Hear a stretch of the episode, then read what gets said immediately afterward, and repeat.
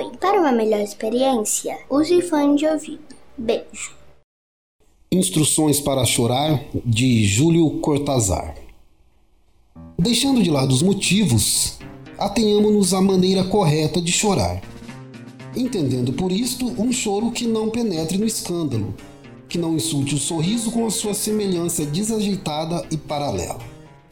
O choro médio ou comum consiste numa contração geral do rosto e num som espasmódico acompanhado de lágrimas e muco. Este no fim, pois o choro acaba no momento em que a gente se assoa energicamente.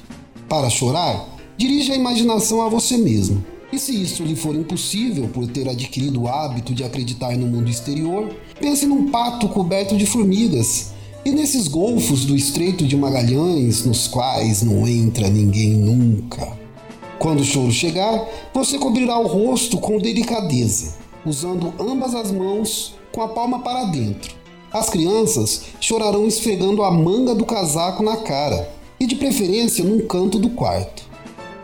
Duração média do choro: 3 minutos.